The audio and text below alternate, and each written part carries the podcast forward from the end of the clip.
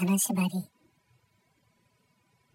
今までで金縛りに2回だけ会ったことがある。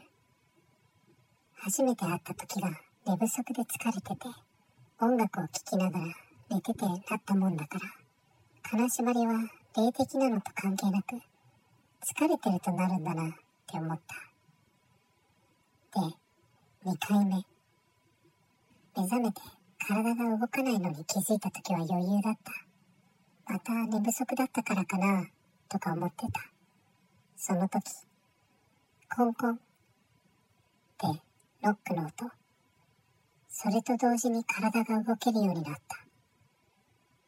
時計の電気をつけると深夜2時。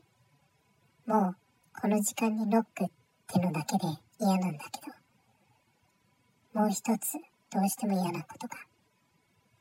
俺の部屋はドアを開けてすぐ右の壁が一面クローゼットになってるんだが、ノックはどうもドアじゃなくてそっちから聞こえたようだった。とりあえず明かりをつけて、違うとは思うけど、一応って感じで、ドアの方を開けてみるんだけど、廊下には人の気配なし。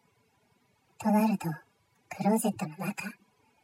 もう、怖くて怖くて、とてもじゃないが、開けられなくて、そのまま布団の頭の位置をクローゼット側じゃない位置にして、明るい音楽を聴きながら目をつぶって、4時前ぐらいの夜明け頃にようやく眠りについた。